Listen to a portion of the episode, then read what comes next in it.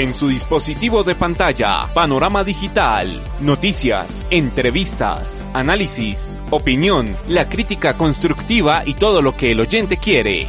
Panorama digital, el lugar en donde el periodismo está al servicio de la verdad. Panorama digital con Andrés Barrios Rubio, disponible en las plataformas de Evox, Spotify, Apple Podcast, TuneIn y Google Podcast. Panorama digital.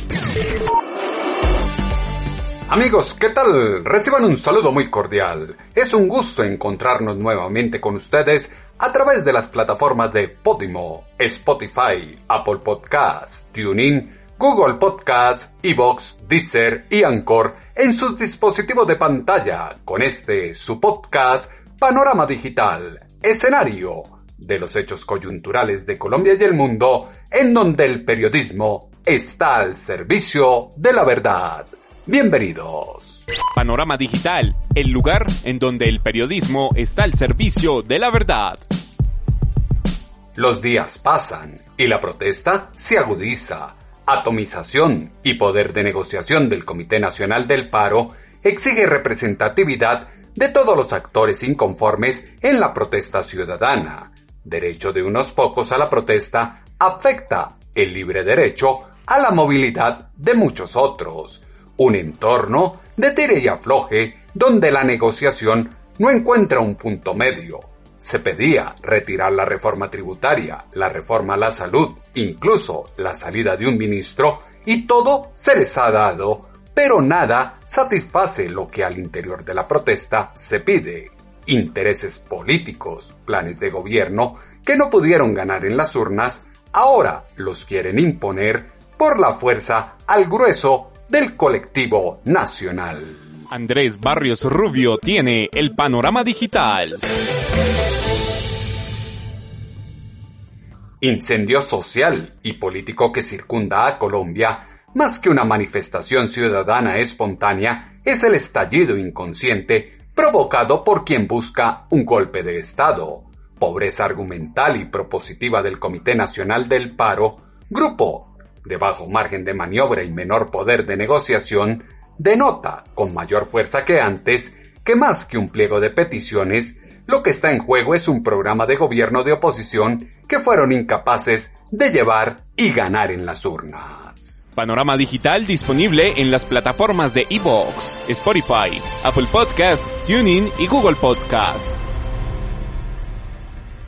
Inestabilidad que demarca la agenda gubernamental se complejiza con el derrotero político que marcó el mezquino comienzo de la campaña electoral de 2022, peligroso entorno que conlleva a confrontar y cuestionar a flamantes políticos que tiraron la piedra y ahora esconden la mano, los mismos que desde su corte progresista y humano llamaron e incitaron a la protesta y ahora que se les sale de control, convocan a la cordura y recriminan a quienes siguen en la calle luego de haber frenado la reforma tributaria, hundir la reforma a la salud y cobrar la cabeza de un ministro.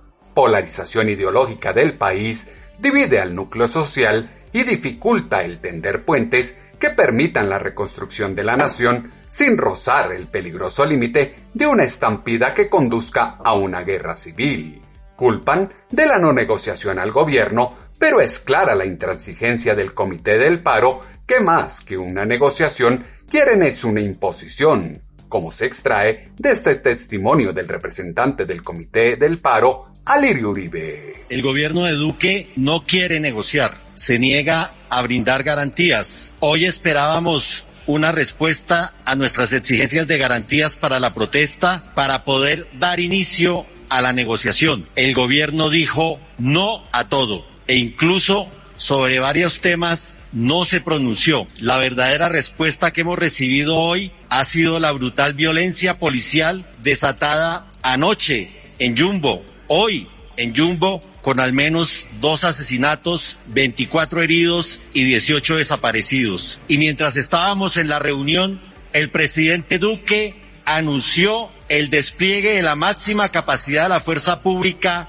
para desbloquear el país. La respuesta a las garantías es la tierra arrasada contra el paro nacional. Duque le declara la guerra al paro. Para el diálogo se requieren de dos actores. El problema es que acá quieren vandalizar al país y que se acabe con la fuerza pública. Masa protestante, cegada por políticos que en campaña son expertos en diagnosticar los problemas del país y conocen al dedillo los cambios que se deben hacer, no ve que caen en el juego de quienes ya demostraron desde el poder local lo incompetentes que son para ejercer gobierno. Pacto histórico por Colombia que convocan humanos, glaucos, comunes, socialdemócratas y demás oportunistas que transitan de la derecha a la izquierda sin siquiera sonrojarse, está plagado de caudillos que prometen mucho en plaza pública, medios de comunicación y redes sociales, pero cuando son elegidos no hacen nada y de todo le echan la culpa al pasado. Encantadores de serpientes que en campaña son cándidos personajes, pero en el ejercicio del poder luchan por sus intereses personales y el pueblo no importa. Profundo problema de Colombia será seguir cayendo en el macabro plan de quienes se creen adalides de la democracia y las buenas costumbres, oscuros políticos que siembran cizaña en el exterior, incitan el llamado a una Asamblea Nacional Constituyente y apuestan por llegar al poder sin calcular que el daño que ahora hacen se revertirá en los recursos con que contarán para hacer gobierno.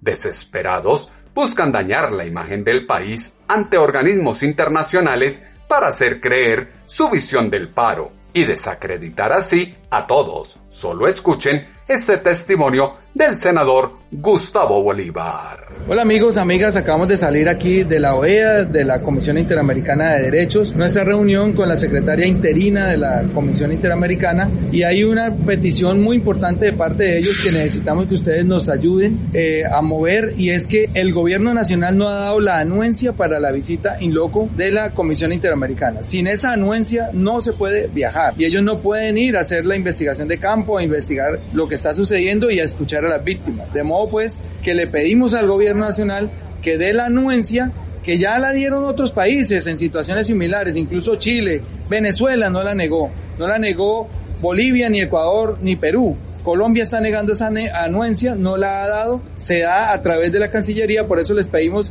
primordialmente que por favor presionen al gobierno colombiano para eso. Presionar al gobierno para que dé el aval a una instancia que solo busca hablar mal del gobierno y ver solo una parte de los hechos. Grave error fue fijar todas las expectativas en el imperfecto acuerdo de La Habana que dejó un Nobel para la egoteca de un expresidente, pero sucumbió al país en un enmarañado entorno social.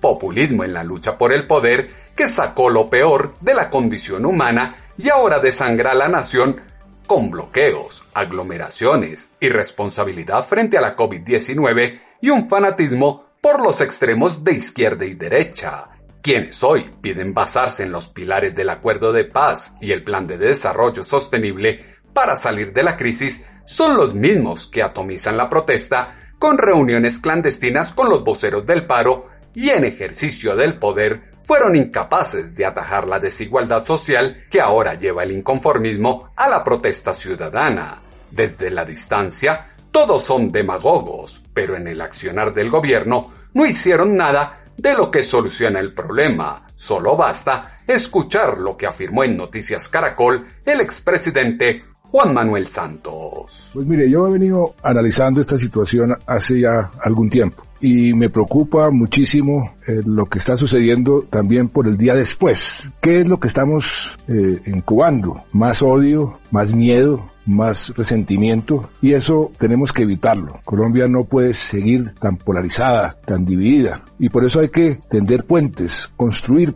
eh, puentes y yo creo que tenemos los elementos para construir esos puentes, tenemos unos pilares que ya están ahí, que son dos. El acuerdo de paz y los objetivos de desarrollo sostenible. Yo me he puesto a ver las marchas, las pancartas, por qué está protestando la gente. Y en esos dos pilares está la respuesta, que ya son parte de la Constitución y parte de nuestras leyes. No es sino que podamos complementar esos dos pilares y ahí encontramos la solución a todos los problemas que están siendo expuestos por una población que viene hace mucho tiempo indignada, sufriendo lo que la pandemia nos ha mostrado, nos ha develado, son las injusticias, la inequidad y aparte de eso, la pobreza que está generando. Nos hemos devuelto 20, 30 años. La gente está sufriendo, está eh, con hambre, los jóvenes están desesperados, el mini, ni empleo, ni educación. Todo centrado en un imperfecto acuerdo de paz para dar solución a un clamor que como gobernante no escuchó y dejó en la insatisfacción. Engorroso es hablar de soluciones cuando en el ejercicio del mandato se invirtieron los valores democráticos, se dio juego político a criminales sin pagar por sus delitos y se usó y aprovechó a la fuerza pública para lograr un objetivo electoral. Ventaja militar concedida a estructuras no desmovilizadas, vista gorda para corredores del narcotráfico en los límites fronterizos, impunidad frente a delitos de lesa humanidad e ignorar la voz del constituyente primario son la chispa de una bomba de tiempo a punto de detonar. Soberbia para endilgar culpas y señalar de tiranía al ente gubernamental por parte de la izquierda colombiana exalta la urgente necesidad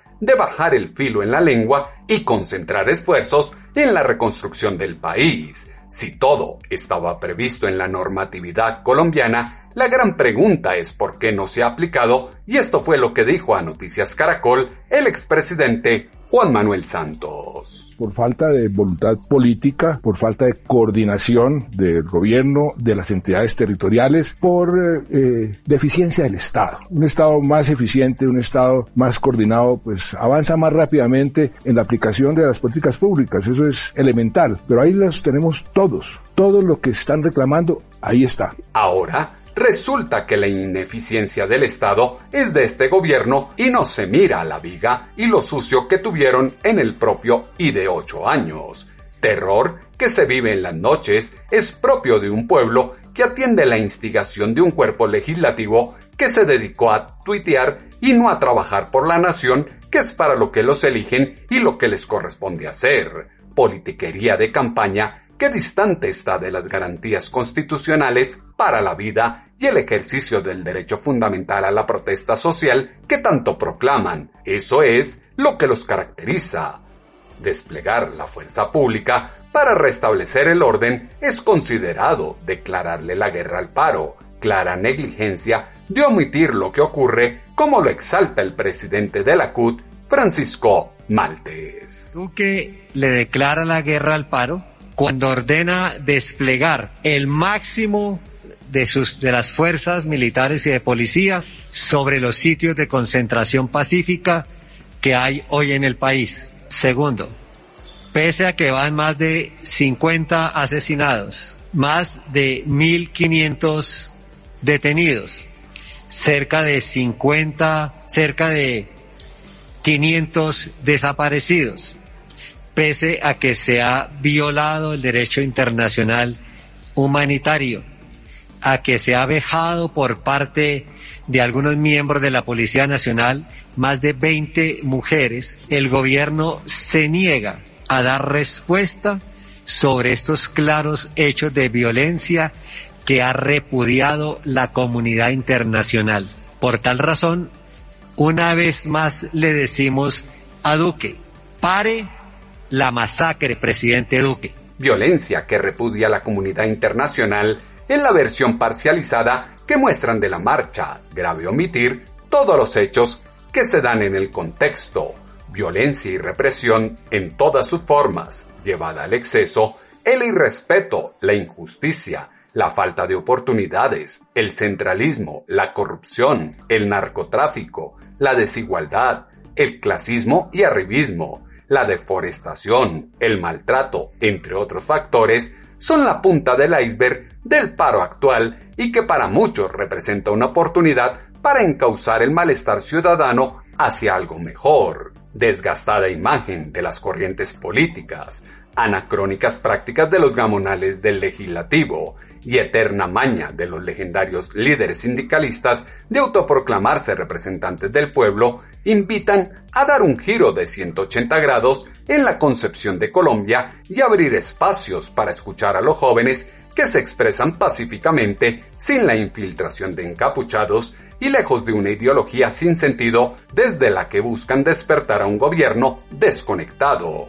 Hay personas que están disfrutando de este caos. Los bloqueos no les sirven a nadie y lo único que generan es pobreza, como lo dijo en Semana en Vivo el ministro del Interior, Daniel Palacios. Pues evidentemente hay personas que están disfrutando de este caos. Evidentemente hay personas que de manera irresponsable pretenden seguir sembrando odio, pretenden aprovechar para avanzar sus eh, ambiciones políticas individuales, sin duda alguna. Sin duda alguna, el mismo Comité Nacional del Paro ha dicho de manera clara que ellos consideran que los bloqueos son una forma válida de expresión, cosa que no es cierto, cosa que está prohibida en la Constitución, cosa que está prohibida por la ley. Aquí el mensaje tiene que ser que los bloqueos no le sirven a nadie. Los bloqueos lo único que generan es pobreza. Yo no entiendo cómo generar pobreza es un mecanismo para construir país. Los bloqueos no construyen país, los bloqueos destruyen, los bloqueos acaban la economía, los bloqueos limitan la posibilidad de los colombianos de ejercer, de ejercer sus derechos, pero sobre todo además también exacerban los ánimos, llevan a la sociedad a tener que manifestarse. Y nosotros hemos sido claros en que no apoyamos cualquier toma de la justicia por mano propia, pero aquí lo que tiene que quedar claro es que no pueden pensar que van a tener ciudades y que van a tener vías cerradas, limitadas, porque es que la ley es para todos y los derechos son para todos. Límite de la coherencia que raya los derechos de unos con los de otros y se está llevando a las vías de hecho. Meollo circunstancial es que, en amplia mayoría, las capas jóvenes de la población están distantes de esa generación que se levantó sola, trabajó y estudió sin haber cumplido la mayoría de edad para construir futuro. Quienes están en la calle ahora son vagos mantenidos a los que todo les queda grande y hay que darles subsidios para todo. Descendencia generacional que va camino a la perdición y no dimensiona lo que el estiércol socialista ya hizo en Venezuela, Bolivia, Argentina, Chile y Brasil, por solo mencionar algunos ejemplos del vecindario. Incumplimiento programático de solapados políticos de todas las regiones y comunidades que se muestran como mansas palomas fue lo que condujo a Colombia al descalabro más grande de la historia. Hay que tener como consenso que la violencia no hace parte de la legítima protesta de los ciudadanos, como lo aseguró en Semana en Vivo el ministro del Interior, Daniel Palacios. Es donde tenemos que comenzar como país a entrar en consenso. El primer consenso debe ser que la violencia no es aceptable desde ningún punto de vista ni por nadie. Y que aquí no podemos seguir en ese cuento de los buenos muertos y de los malos muertos. Y de la violencia buena y de la violencia mala. Toda violencia es mala, toda violencia debe ser rechazada todos los muertos nos generan tristeza, nos generan dolor. Y si partimos de esos puntos, arrancamos a avanzar en acuerdos fundamentales como país. El otro tiene que ser que no solamente la OIT no, no avala los bloqueos como un uso legítimo, no solamente no están avalados por ningún tratado internacional, sino que nuestra constitución, nuestro código penal, nuestra ley de seguridad ciudadana lo tipifica como un delito. Y no existe, lo he dicho hasta el cansancio, en la constitución colombiana el derecho al bloqueo. El derecho al bloqueo no existe y es un delito. Ahora, es un delito que dentro de las circunstancias puede buscarse algún tipo de mediación para que cese sin necesidad de utilizar eh, la fuerza legítima. De acuerdo, se hace, se prioriza. Es más, el decreto 003 establece que siempre se debe priorizar la mediación y el diálogo. Pero hay momentos donde ese diálogo se agota. Hay momentos donde la mediación no funciona. Y ahí es donde debe entrar a operar esa fuerza legítima dentro de los derechos humanos, dentro de la gradualidad y la proporcionalidad. Pero aquí hay que hablarle claro al país. Es que lo que pasa con los bloqueos es que están cercenando los derechos del resto de los colombianos. Hemos visto las imágenes tristes y lamentables de una señora embarazada que pierde a su bebé porque en un bloqueo no dejaron pasar una ambulancia. O hemos visto carros de medicina médica, de misiones médicas, que han sido vandalizados. Eso no puede ser permitido así como no puede ser permitido que se afecte la economía, que se afecte al pequeño productor, que se afecte la posibilidad del trabajo, que se limite la movilidad de los colombianos. Imágenes tristes y lamentables las que se ven de los bloqueos cegando la vida de inocentes por limitar la movilidad de los colombianos. Llegó el momento de reversar odios y resentimientos, dejar de proyectar imagen de parias ante el mundo y construir nación desde el respeto por las diferencias, sacar del campo de concentración en el que se encuentran aquellos que fueron reclutados sin salir de casa por ideologías profesadas en redes sociales. El país no puede seguir hundiéndose mientras muchos claman por recobrar la tranquilidad y vivir dignamente. El paro ya deja pérdidas muy fuertes a la economía del país y deja serias secuelas en los comerciantes que apostaban por la reactivación, como lo aseguró en Noticias Caracol el presidente de FENALCO, Jaime Alberto Cabal. Ya las pérdidas globales eh, sobrepasan los 10 billones eh, de pesos. Esto equivale más o menos a un punto eh, del Producto Interno Bruto del año pasado, que es desastroso. Y de esa cifra, aproximadamente el 25% se ha radicado en el comercio organizado del país. Lamentablemente, esto quiere decir que más de 2.5 billones de pesos ya se han perdido, producto no solamente de los saqueos, del vandalismo, sino también de la falta de abastecimiento, del tener que cerrar eh, los comercios organizados, de tener que eh, asumir un poco el temor de las amenazas que ya empiezan a recibir comerciantes, especialmente en Bogotá, eh, en el caso de que puedan operar. Es decir, que hay, una, hay un pánico en la ciudadanía lamentablemente pues no ayuda en este momento y por eso hemos hecho un llamado a que la protesta pacífica es bienvenida, pero los bloqueos y obviamente el vandalismo y la violencia la rechazamos totalmente porque están perjudicando a miles de microempresarios, de pequeños comerciantes en todos los sectores y en todas las ciudades del país. Vandalismo y violencia desbordada que ya se traduce en boleteo a quienes apuestan por reabrir sus negocios, incubación del miedo que quieren infundir en el ambiente global no puede nublar la mano dura que se debe ejercer sobre los bloqueos que ya completan tres semanas y no tienen proyectado finalizar. Es imperativo que el gobierno se amarre los pantalones y reaccione ante el intento de secuestro masivo que sufren varias poblaciones colombianas y el Comité Nacional del Paro pretende disfrazar de legítima protesta en las ciudades. Hablar de consejos de guerra en las amenazas deja claro que ya no se habla propiamente de una sana protesta ciudadana, como lo dijo a Noticias Caracol el presidente de FENALCO, Jaime Alberto Cabal. Lamentablemente en el día de ayer sobre todo varios comerciantes eh, nos contactaron para eh, contar que habían recibido. Esto no son amenazas en redes sociales, o sea que no es fake news, es una amenaza real de panfletos que han llegado en el sentido de que si abren hoy, eh, si operan hoy, por ejemplo, eh, pueden ser sometidos a consejos de guerra y obviamente sus negocios vandalizados o inclusive eh, su integridad personal también. Y no estamos hablando de grandes comercios, estamos hablando de pequeñas papelerías, ferreterías, empresarios de las tiendas, misceláneas, es decir, la gente que vive el día a día y que lamentablemente la están llevando a una situación de zozobra eh, muy complicada y eh, amenazando eh, cada vez que haya más cierres de pequeñas empresas y obviamente más pérdida del empleo. Calculemos que ya en el primer trimestre el desempleo del comercio cayó al, al 6%, es decir, se perdieron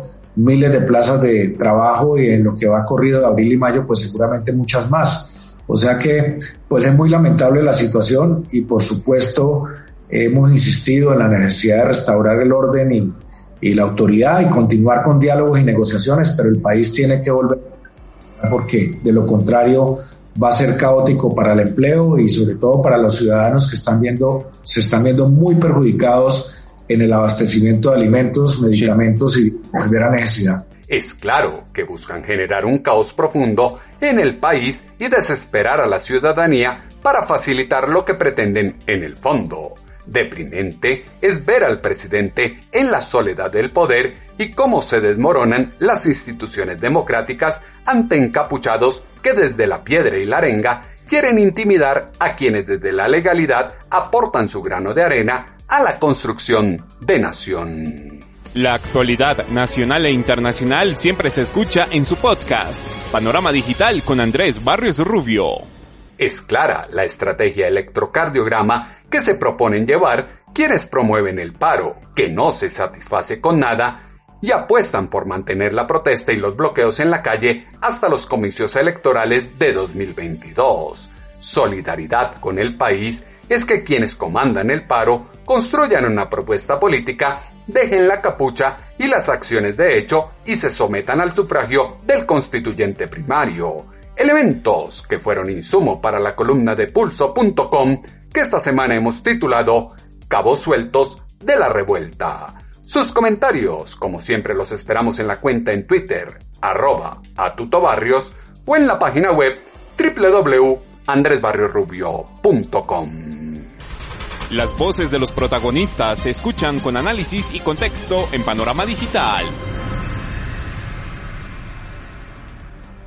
El país se nutrirá de reivindicaciones en el momento que el ánimo pendenciero se constituya en propuesta argumental para salir de la pobreza y cambiar la realidad de un país que está entrando en una sin salida en el que la delincuencia obliga a quienes no tienen recursos a irse de Colombia y buscar un mejor futuro en otra nación. Andrés Barrios Rubio, una voz confiable, una voz en el panorama digital. En ocho días volveremos a tener una cita, ustedes y nosotros, en su dispositivo de pantalla a través de las plataformas de Podimo, Spotify, Apple Podcasts, TuneIn, Google Podcasts, Evox, Deezer y Anchor. Escenario de análisis y opinión en donde el periodismo está al servicio de la verdad con este, su podcast, Panorama Digital con Andrés Barrio Rubio en su dispositivo de pantalla, panorama digital, noticias, entrevistas, análisis, opinión, la crítica constructiva y todo lo que el oyente quiere. Panorama digital, el lugar en donde el periodismo está al servicio de la verdad. Panorama digital con Andrés Barrios Rubio, disponible en las plataformas de Evox, Spotify, Apple Podcast, TuneIn y Google Podcast. Panorama digital.